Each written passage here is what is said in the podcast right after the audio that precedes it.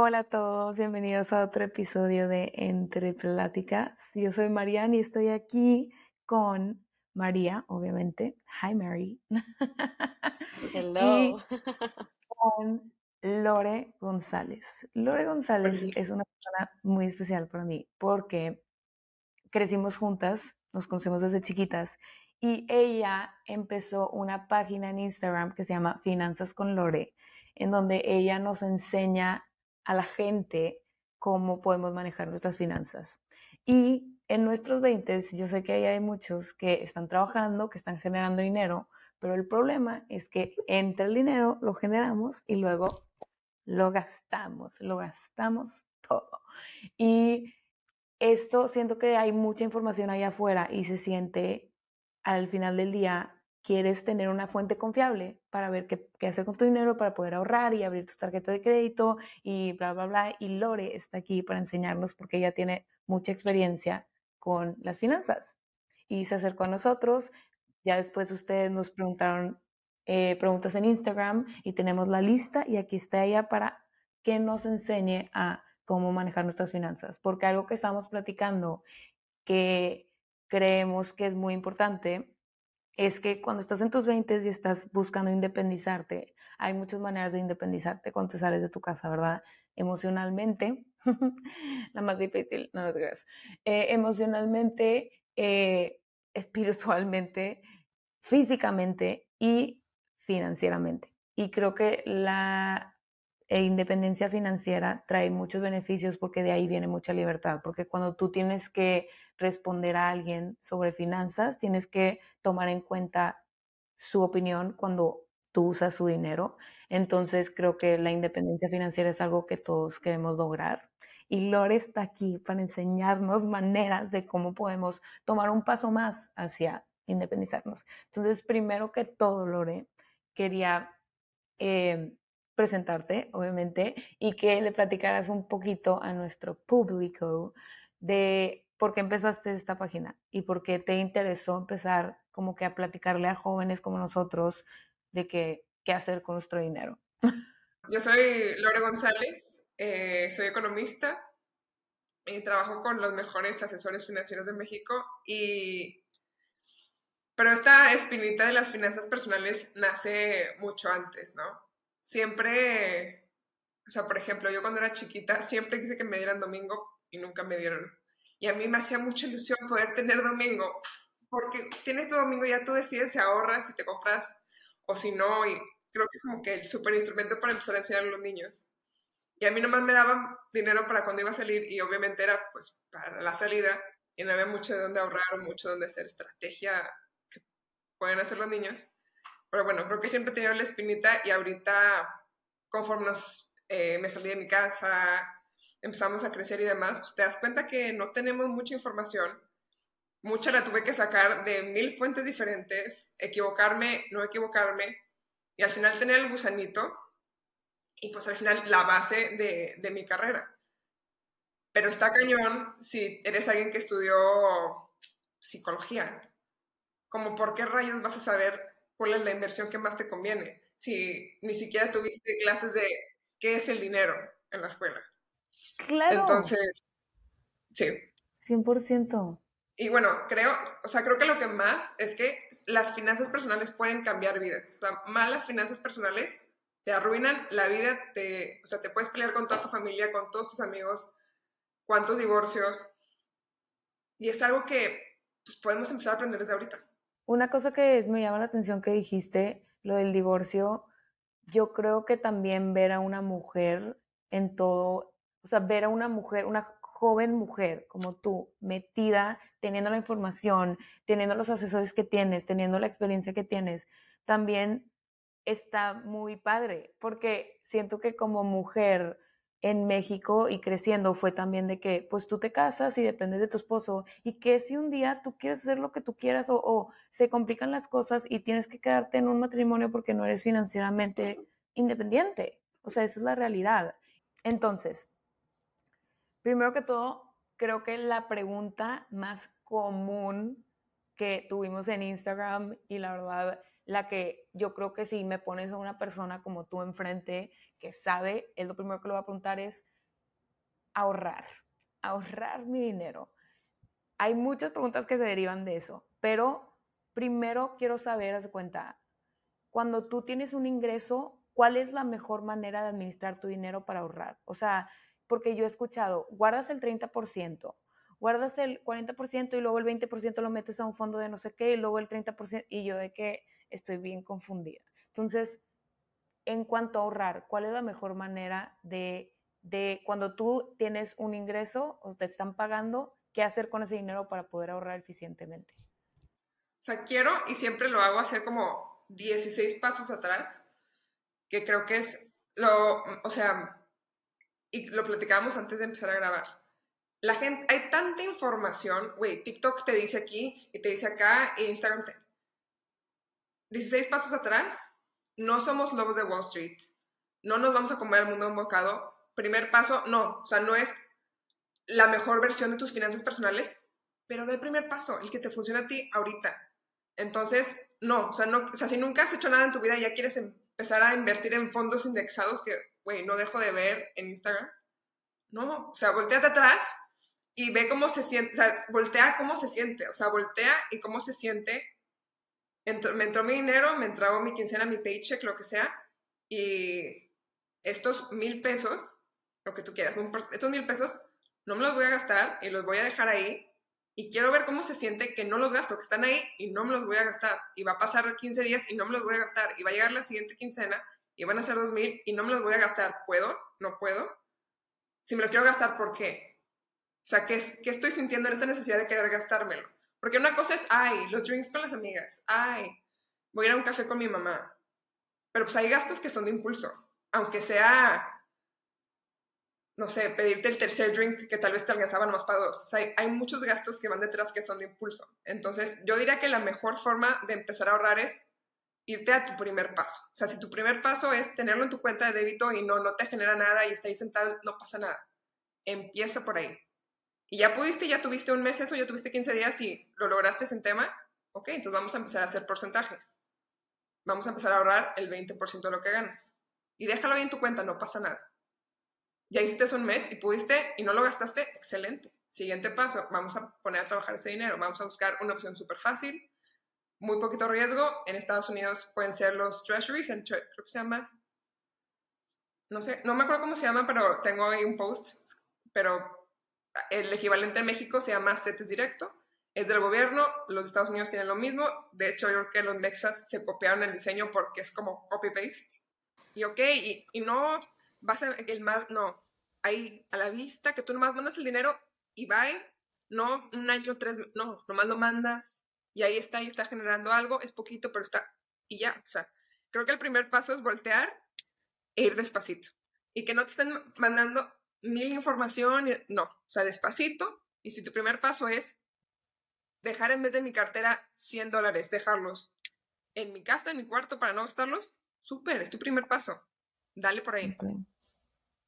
Creo que eso es súper clave porque todos tenemos la, o sea, como esta concepción de que tenemos que empezar de volada a irnos a todo lo que es cripto y stocks y tipo todos estos temas tan elevados y que de verdad nadie nos enseñó los fundamentos ni lo básico. Entonces, ¿cómo vamos a crecer a esos niveles cuando ni siquiera entendemos lo más básico de guardar lo de una semana, lo de un mes? Este, entonces, eso me parece súper, súper importante. Y, eh, Loren, tu opinión, ¿cuáles son como los, los fundamentos más grandes que deberían de entender las personas? O sea, por ejemplo, este que nos acabas de dar, eh, los jóvenes que están en carrera o recién se están graduando, como que si tú les pudieras decir de que estas son las cosas más importantes con las que tienes que empezar antes de que te vayas a pensar en 10 años y que fondos de inversión y tantas cosas, ¿qué son los, esos fundamentos que tú les quisieras eh, contar o explicar a, las, a los jóvenes? Diría, empieza, empieza. Donde estés, empieza. Y la otra, y creo que es de lo más importante, no te quieras comer al mundo de un bocado. Muchas personas han llegado conmigo y es que invertí aquí, pero luego lo vendí y pues, al final perdí más dinero por las comisiones. Entonces no te quieras comer al mundo de un bocado. Un pasito a la vez, vamos a llegar súper lejos. Y creo que voy a decir cuatro. La tercera es muy importante, no hagas nada que no entiendas plenamente. Es mejor 100 pesos en tu cuenta que no estén generando nada a 100 pesos en una inversión que no entiendes y pierdes todo. Porque pasa mucho que suenan cosas muy padres por aquí y por allá, no le entiendes a plenitud y te agandallan, o sea, te estafan. y luego generas este miedo de que no, las inversiones te estafan. No, no pasa nada, nomás que hay mucha gente que se mete a cosas que no entiende de verdad. Eh, y la cuarta es, eh, o sea, poder aplazar la felicidad. Eh, y eso requiere mucha, mucha conciencia.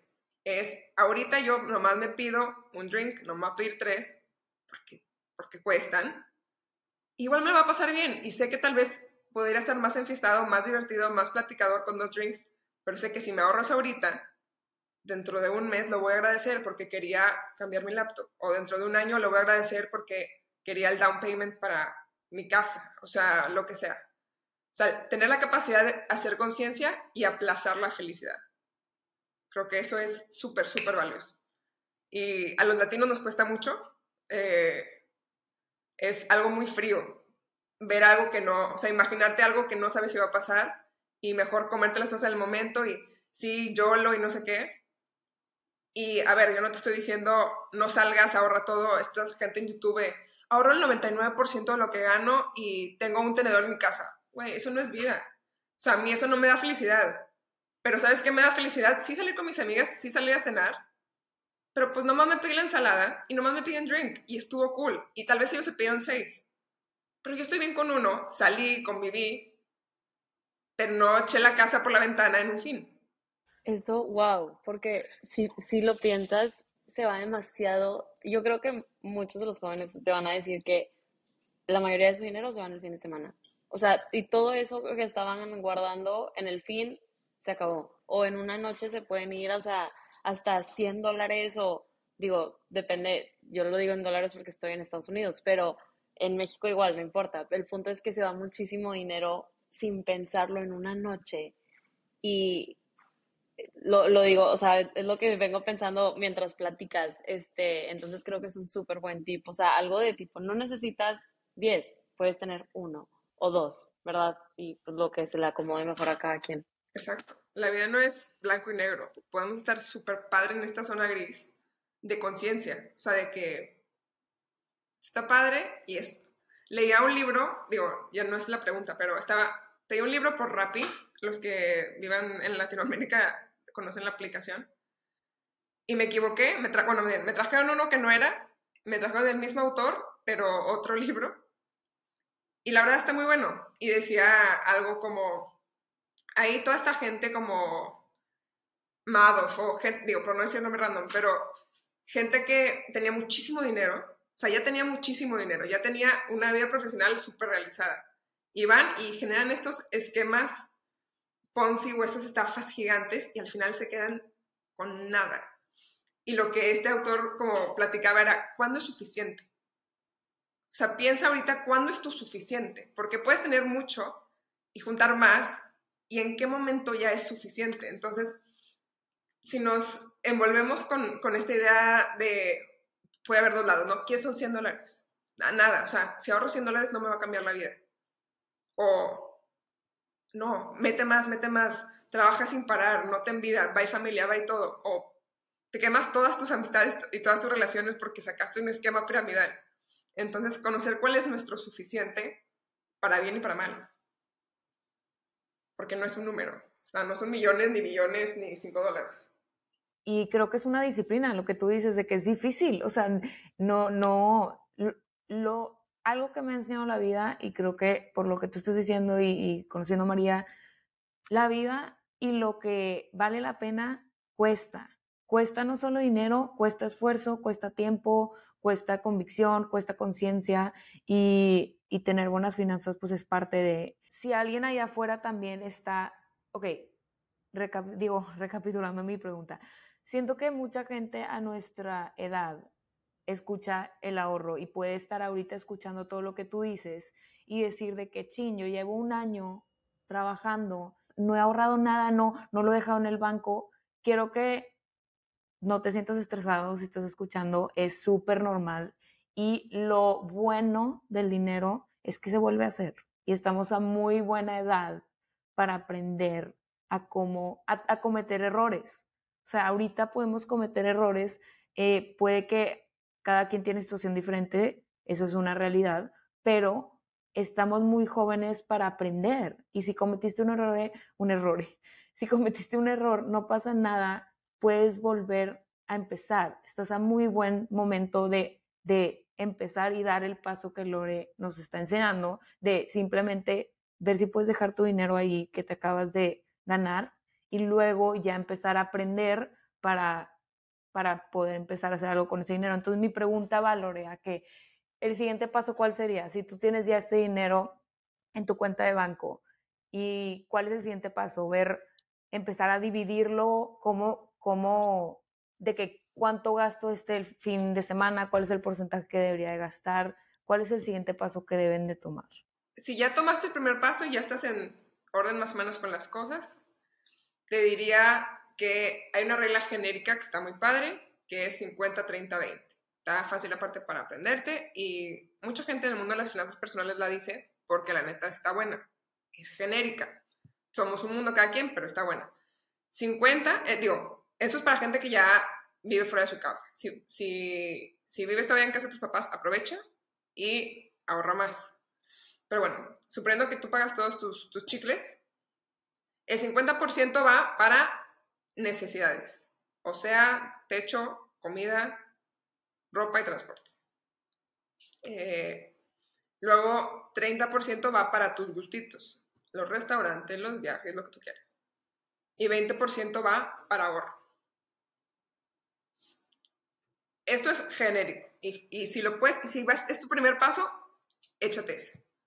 Ya después, si, por ejemplo, yo, que ya soy medio obsesiva ya de este tema, pues yo intento ahorrar un cacho más que el 20 porque no tengo hijos, estoy en el momento prime para ahorrar más. Pero si vas empezando, échate la 50-30-20. Em, y si tienes la 50-30-20 eh, y tú tienes ya tus 20, tu 20% y tienes en tu cuenta de banco, ¿qué hago con eso? Yo soy muy fan, eh, para bien o para mal, de como primer paso, eh, invertir en cosas que no van a ser tu mejor opción. O sea, no te van a dar el rendimiento más alto, no tienen la tasa de interés más alta, pero tú tienes que ver esa inversión, ver cómo te sientes, ver cómo se siente no poder agarrar ese dinero, ver, o sea, empezar con algo tranqui y ya después ya te puedes meter a la bolsa y lo que tú quieras. Pero, y esa, y esa opción de poco riesgo en México se llama CETES Directo y en Estados Unidos la página es treasurydirect.gov. O sea, literal Treasury Direct CETES directo. Eh, same shit, usado diferente. Em, ¿Y qué es esto? Eh, hay muchos lugares, otros donde invertir. Yo definitivamente no tengo todo mi dinero ahí, pero es un muy buen lugar para empezar. Lo que quiero que quede súper claro. Hay mil cosas en el mundo, pero si quieres empezar, empieza por un lugar que te sientas cómodo. ¿Por qué tiene poco riesgo estas cosas? Porque le estás prestando el dinero al gobierno. En Treasury Direct, el gobierno gringo de Estados Unidos, este, para CETES directo al gobierno mexicano. Eh, otros gobiernos tienen otras páginas, pero yo no me lo sé. ¿Y por qué tiene poco riesgo? Porque si tú le prestas al gobierno mexicano y el gobierno mexicano ya no te puede pagar, ya tronó todo. O sea, ya tu tierra ya no vale nada si metiste real estate. O sea, ya. Por eso la gente dice, no, pero es que México está súper mal. México va fatal. Sí, compa, pero, o sea, si ya no te puede pagar el gobierno, tu tierra vale cero pesos. O sea, real estate y esas cosas ya no valen. Tus acciones, quién sabe el Indeval dónde las metió. Entonces, sí, y lo mismo, y el, gobierno mexicano obviamente te da más que el gobierno de Estados Unidos, porque hace cuenta que el gobierno de Estados Unidos, Treasury Direct, si compras T-bills, eh, lo que tú tienes de riesgo es, o sea, ese porcentaje que te dan es, en pocas palabras, el riesgo la probabilidad de que el gobierno de Estados Unidos no te pueda pagar. Entonces es chiquito, porque es muy probable que te pague el gobierno de Estados Unidos. México es eso más el riesgo de México. Entonces un poquito más. Porque pues es más probable que México no te pague que Estados Unidos. Pero O sea, es México, tampoco estás metiendo dinero a un país tan, tan mal, ¿no? Eh, entonces, y es súper sencillo hacer una cuenta, este, CETES directo, yo ya, eh, antes mis amigas no me pelaban eh, de que invirtieran, pero ahora que ya tengo mi, mi, página de Instagram, ya todas tienen sus cuentas de CETES directo y literal, juntada de las amigas, 10 minutos y tienen su cuenta de CETES directo y al día siguiente ya tienen dinero ahí. O sea, es extremadamente fácil. Extremadamente fácil. Aparte, también, sí que eh, lo que estás diciendo está por fin poniendo a funcionar mi cerebro de mis clases de economía que acabo de tomar en mi maestría yo de que todo tiene sentido. Sí era, sí funciona. De que todo cuadra. Pero me encanta que estés haciendo de un tema que es muy complejo, eh, o sea, más facilidad, más lenguaje, más este oportunidad para tener conversaciones sobre este tema, que, o sea, digo complejo porque no lo entendemos si no es alguien que lo ha estudiado o eh, tiene sus papás que le explicaron y todo, o sea, para, para entender. Entonces se me hace súper importante y súper padre que estés creando esta comunidad y estés informando a las personas de esta manera. Y creo que es eso, es que la cosa es que no es tan complicado. El tema es que creo que estamos abrumados con tanta información. Eh, cripto y no sé qué, no sé qué. Y toda esta gente en Instagram que a mí me salen, yo creo que porque estoy en ese tema, que vende seguros de mil cosas, así, para el retiro. Y hay tanta cosa que la gente ve las inversiones, o sea, gente alrededor de nuestra edad, como, como si fueras a comprar la lotería. Y no es así. A ver, sí, o sea, sí puedes apostarle a Google, en el sentido de que sé que va a salir más adelante porque investigué esto y esto, pero te digo, yo no me gusta ver las finanzas personales de, de la gente en general como, como lobos de Wall Street. No somos lobos de Wall Street. Es un, o sea, ser lobo de Wall Street es trabajo a tiempo completo y muchas veces sale mal. Entonces, vamos a irnos por la, por la diversificada, o sea, cosas con más y menos riesgo, pero tranquila. O sea, vamos a hacer que nuestro dinero crezca, pero no nos vamos a volver locos. O sea, no, no. Esta amiga que ganó 30 mil pesos porque compró. Ok, ¿y cuántos lleva perdidos? Nada, no, pues qué suerte ella. Yo conozco de 50 que lo, ya lo perdieron. Entonces la cosa es, no, no juguemos a ser lobos de Wall Street. No nos pongamos nerviosos con, con tanta información y empecemos despacito y conociendo perfectamente qué es lo que estamos metiendo el dinero. O sea, si yo creo que si yo te explico qué le estás metiendo dinero y te digo, Tú compras tu sete de un mes, por un mes te van a decir la tasa y dentro de un mes te van a regresar tu dinero con ese dinero extra. Y dices, no, que me hace sentido, le presté dinero al gobierno, me lo regresó. Okay. Un año, tú entre más dinero le prestes dinero a alguien, pues más te va a dar por ese dinero, porque pues más, digo, en cuántas cosas puedes hacer tú con dinero en un año y cuántas cosas puedes hacer en un mes. ¿Cuál es el costo de oportunidad de yo no poder usarlo en un mes a en un año? Pues en un año es mucho más caro porque me pueden salir cosas. Entonces, pues te dan más, más dinero, te dan una tasa más alta. Porque les estás, o sea, tu costo de oportunidad de no tener tu dinero por más tiempo es más alto. Entonces, creo que viéndolo así, pues hace mucho más sentido. Y digo, yo no soy ni, ni cercano a fan de cripto, pero empezar a meterte en cosas más metidas es más difícil de entender y creo que ahí es, donde la gente se asusta, no sé, pierde un cachito de lo que tiene, o mucho, pero en una buena situación, un cachito, y ya, se queda 20 años asustado y tiene todo en su cuenta de débito porque le sacaron un susto cuando tenía 23, porque no entendió en dónde metió su dinero. Oye, Lore, y algo, ahorita que estamos hablando de, de tarjetas de débito y cuentas de débito, una de las preguntas más grandes que tiene la gente eh, son las tarjetas de crédito. Y yo, si puedes explicarnos la diferencia entre los dos y como que cuáles son las mejores opciones para las personas que todavía no han sacado su tarjeta de crédito y quieren. Y también los riesgos, porque conlleva, no es tan fácil, ¿verdad? De nada más sacarlo y ya, o sea, no tiene, digo, también hay riesgos y otras cosas que tienes que tomar en consideración. Entonces, me encantaría platicar un poquito más de eso para la gente que nos esté escuchando. Claro. Yo, y para que no se asuste la gente, o sea, yo, aún ya en carrera, yo no sabía la diferencia entre una tarjeta de débito y una de crédito. Entonces, si no saben, tranquilos. Yo tampoco supe, no, nadie nos enseña.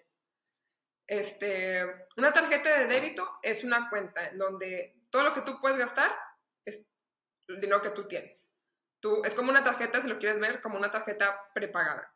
Tú tienes mil pesos en tu cuenta de débito, tú puedes gastar mil pesos y son tuyos. Tú, una tarjeta de crédito, lo que el banco hace es voltean a ver tus ingresos y dicen, ok, gana 10 pesos al mes, pues yo le voy a dar una tarjeta de 9. Entonces tú tienes esta línea de crédito que puedes o no usar y cada que pagas no estás pagando con tu dinero, estás pagando con esta línea de crédito, con este dinero del banco. Y tú cuando llega eh, tu fecha de, pago, pues tú tienes que pagar lo que gastaste. Eh, algunas de las desventajas de una tarjeta de débito son, primero, que si tienes todo dinero ahí, eh, te clonan la tarjeta y, oh, sorry, o sea, hay cosas que se pueden hacer, yo me ha pasado y, pero es muchísimo más difícil y es mucho más riesgoso en ese sentido, especialmente, hoy en día que hay, pues, tantos riesgos en ese, en ese sentido de ciberseguridad y demás. Y el otro es que casi ninguna, sí hay, pero casi ninguna tarjeta de débito te da algún beneficio por usarla. Estás usando tu dinero, pagas con tu dinero y no tienes puntos, no tienes cashback, no tienes nada. En casi todas.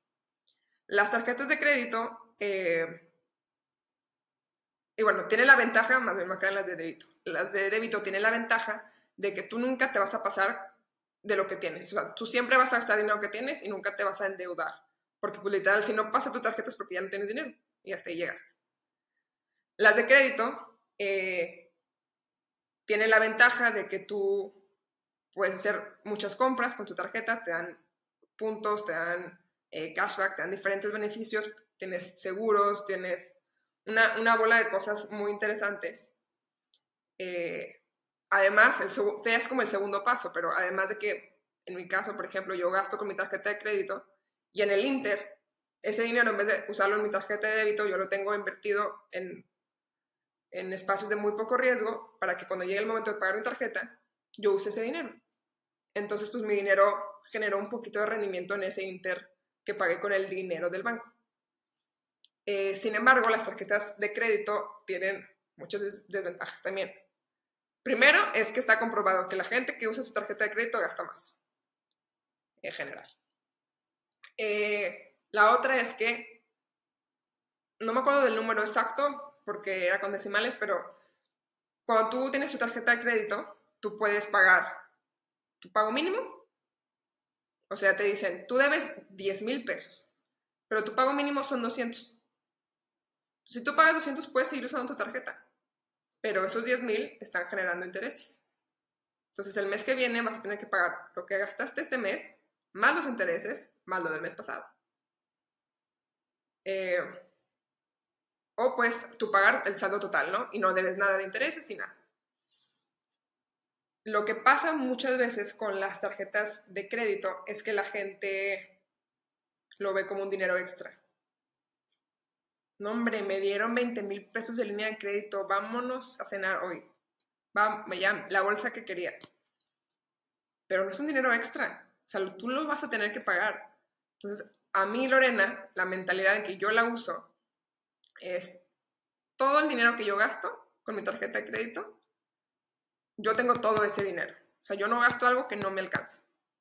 Y yo siempre pago el 100%. O sea, yo no pienso jamás en mi vida pagar un centavo de intereses de, de tarjeta de crédito.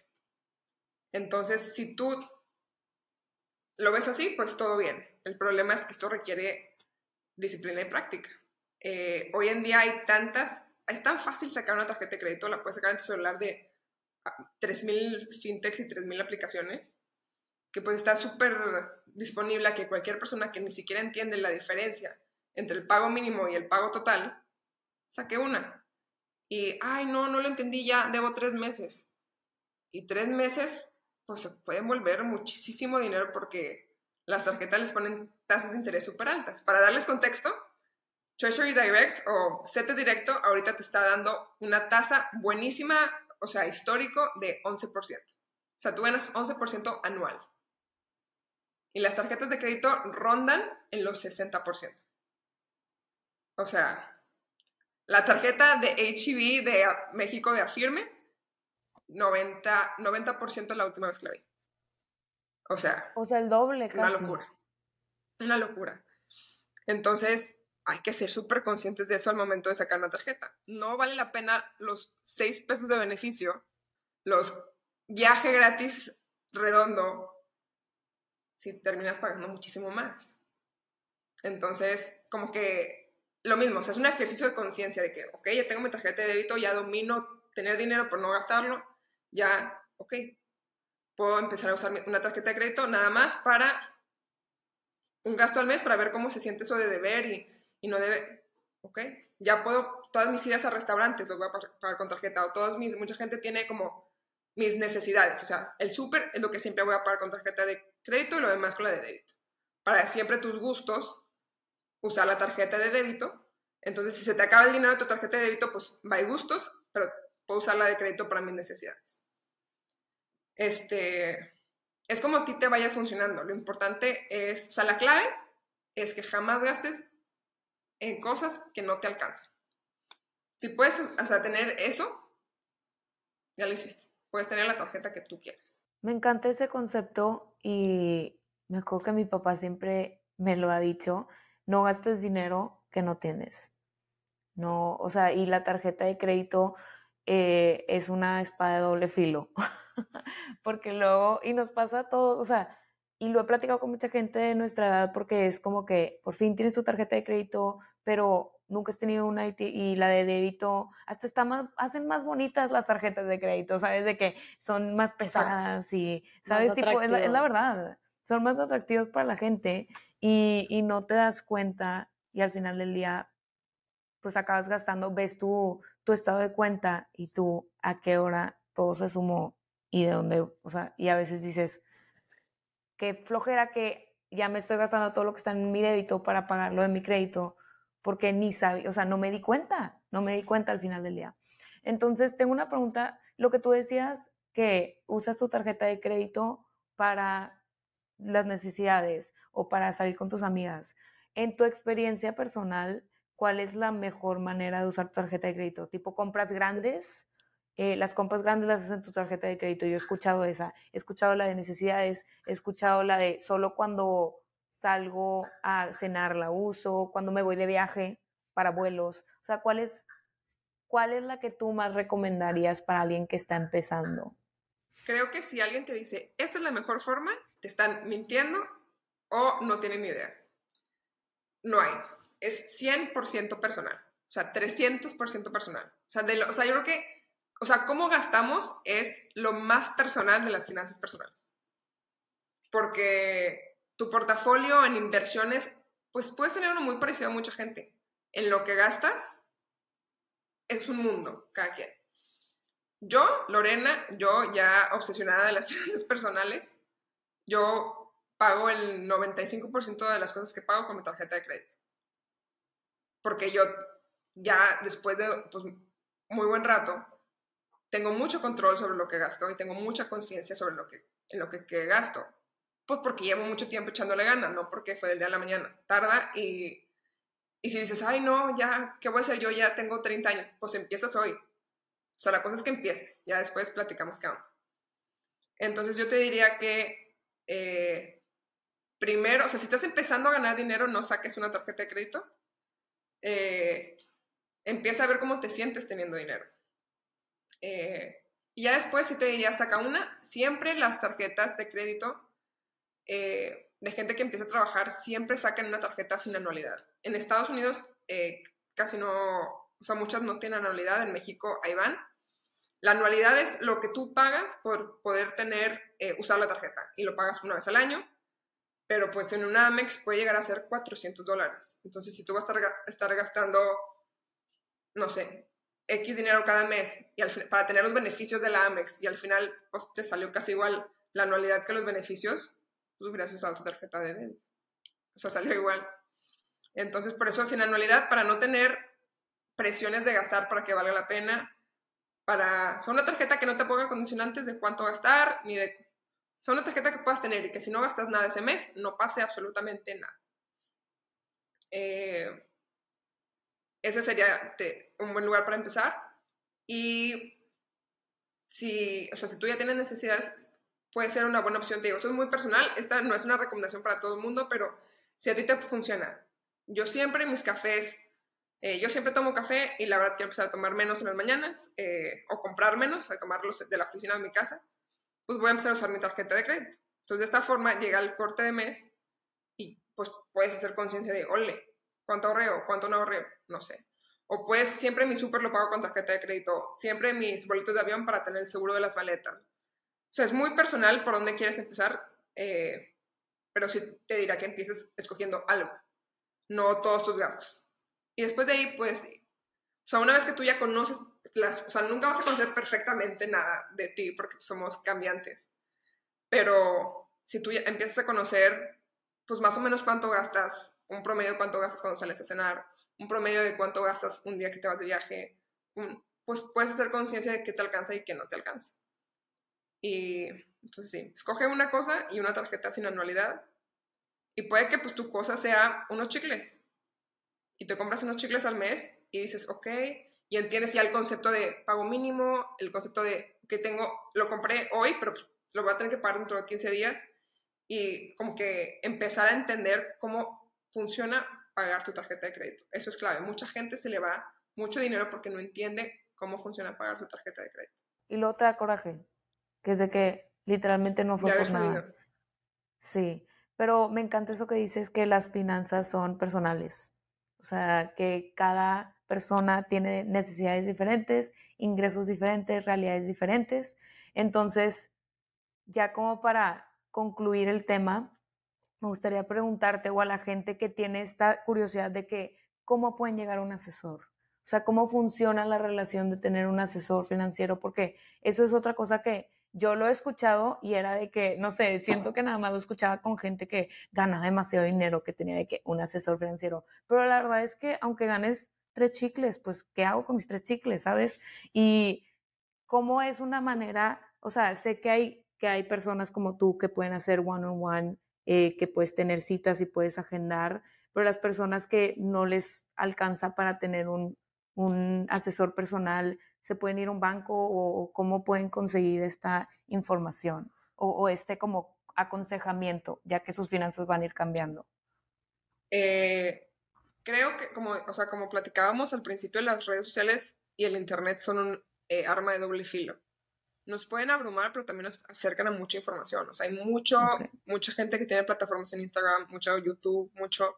Eh, entonces, si no tienes una forma de pagar una, una asesoría te diría que vayas por ahí. En el banco realmente no, les diría que no vayan si quieren una asesoría de sus tres chicles porque normalmente los bancos, no estoy en contra de los bancos, eh, trabajo con muchos bancos, o sea, para nada, pero sí los bancos tienen, o sea, los bancos son negocios con lucro, o sea, con fines de lucro. O sea, los bancos buscan generar más dinero y si les, para ellos generar más dinero es colocarte a ti, ay, tus tres pesos, ay, compra este fondo de inversión, y tal vez no es lo que más te convenía, pero es lo que ellos tienen que vender. O sea, como si vas a una heladería y te recomiendan el helado que tiene más tiempo porque lo tienen que sacar.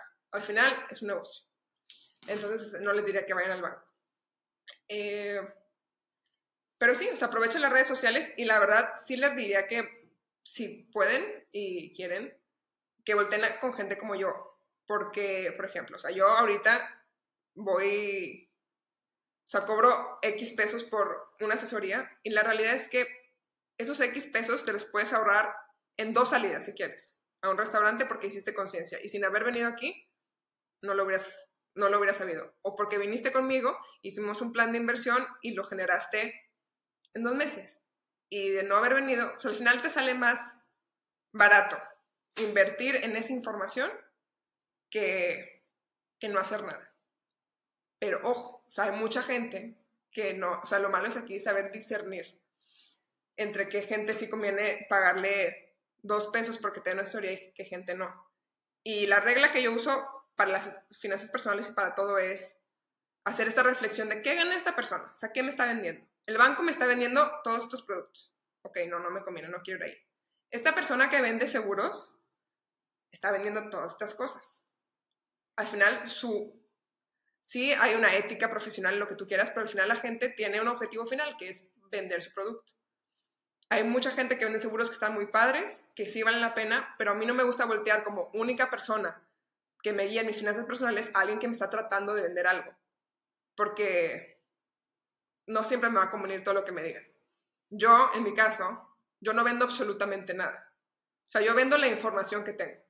Yo no gano comisiones, yo no gano nada. O sea, han llegado conmigo gente que vende seguros de que, ay, de que si tienes algún cliente me lo pasas y platicas. No. O sea, yo no quiero ganar un peso de comisiones ni de...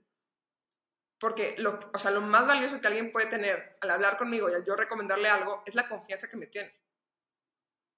Si no, me vuelvo alguien que está vendiendo algo y es uno más del montón. Entonces, volteen con gente que, si les está vendiendo algo, ¿por qué lo está vendiendo? ¿Qué está ganando? Y si les da confianza, hablen con ellos. Al final, siempre también con lo que les digan, volteen a su corazón y a su cabeza. Y esta decisión de meter dinero en CETES directo me da paz, la entiendo. Dale, vamos a darle por ahí. Esta, esta decisión de, en cuanto me entre mi paycheck, mandar el 20% a CETES de una vez, o mandar el 20% a mi cuenta de débito, porque tengo dos y tengo una para mis ahorros. Y eso me da paz, eso voy a hacer. O sea, sea lo que sea que te digan, voltea al final contigo y haz lo que te dé paz, con información nueva. Oye, Lore, y ya para terminar, si nos puedes decir cómo te pueden encontrar las personas en Instagram y en diferentes, o sea, cuentas o redes sociales. Ok, eh, pues me pueden buscar en Instagram como finanzas con Lore. Eh, ahorita nada más estoy en Instagram. Mi mail es el mismo, finanzasconlore.gmail.com. Me pueden escribir por ahí. Eh, la verdad, si quieren un, un, consejo o así, no necesariamente tienen que pagar para tener una historia. Yo realmente lo hago porque es algo que me da gusto, o sea, yo hacerlo y no me pagan y me da felicidad. O sea, yo dije, ¿qué es algo que puedo hacer que me da paz y me da felicidad aunque no me paguen? Es esto. O sea, lo puedo hablar todas las juntaditas con mis amigas, entonces, de agrapa. Entonces, si lo quieren, mándenme un mensaje. Si no les alcanza, lo platicamos, no pasa nada, a mí me encanta. Muchísimas gracias, Lore. Antes también de acabar súper rápido, siempre le preguntamos esto a nuestros, a nuestros invitados y es, ¿qué consejo te hubiera gustado escuchar hace cinco años? Si tú fueras atrás y pudieras hablar con tu yo de hace cinco años, ¿qué le dirías? Puede ser una frase, no tiene que ser un sermón, porque hay, yo le diría un sermón, a ver, vamos a sentarte y un cafecito y sí, que, yo también, que sí, está un poco complicado. Pero, ¿qué es lo primero que piensas que te hubiera gustado escuchar? Una frase o algo que ha cambiado tu vida en los últimos cinco años. Eh, ve, ve las cosas y haz las cosas con más amor. Nunca he escuchado eso. Eso me encantó. Me encanta. Eso no nos lo habían dicho. Sí. O sea, creo que muchas veces la gente, hay mucho, o sea, incluso en el dinero, hay mucho dinero y hay mucha cosa y es importante dar y no dar por el hecho de, o sea, hacer las cosas con, con amor y con propósito. Hacer que las cosas tengan muchísimo más sentido en la magnitud que sea que las hagamos. Claro. Gracias, Lore. Gracias Ay, Lore. por tu tiempo, por tu conocimiento, por compartir con nosotros. De verdad, creo que pudiéramos hacer otro episodio contigo hablando de, o sea, todos los otros temas que nos tocaron, pero creo que tocamos puntos súper claves en el tema de finanzas personales. Entonces, nada más tu agradecimiento, nuestro agradecimiento hacia ti eh, por, por estar aquí con nosotros. Muchas gracias por tenerme. pronto. Me encantó. No, claro, yo feliz. Sí, siento que estoy tipo ahora quiero de que yo ya quiero tener mi dinero para de que dividirlo, ¿sabes? Entonces, si eres un chavo, una chava, un chave en tus 20 y no sabes qué hacer con tu dinero, mete Instagram Finanzas con Lore, mándenle mensaje, pidan consejos, crean relaciones.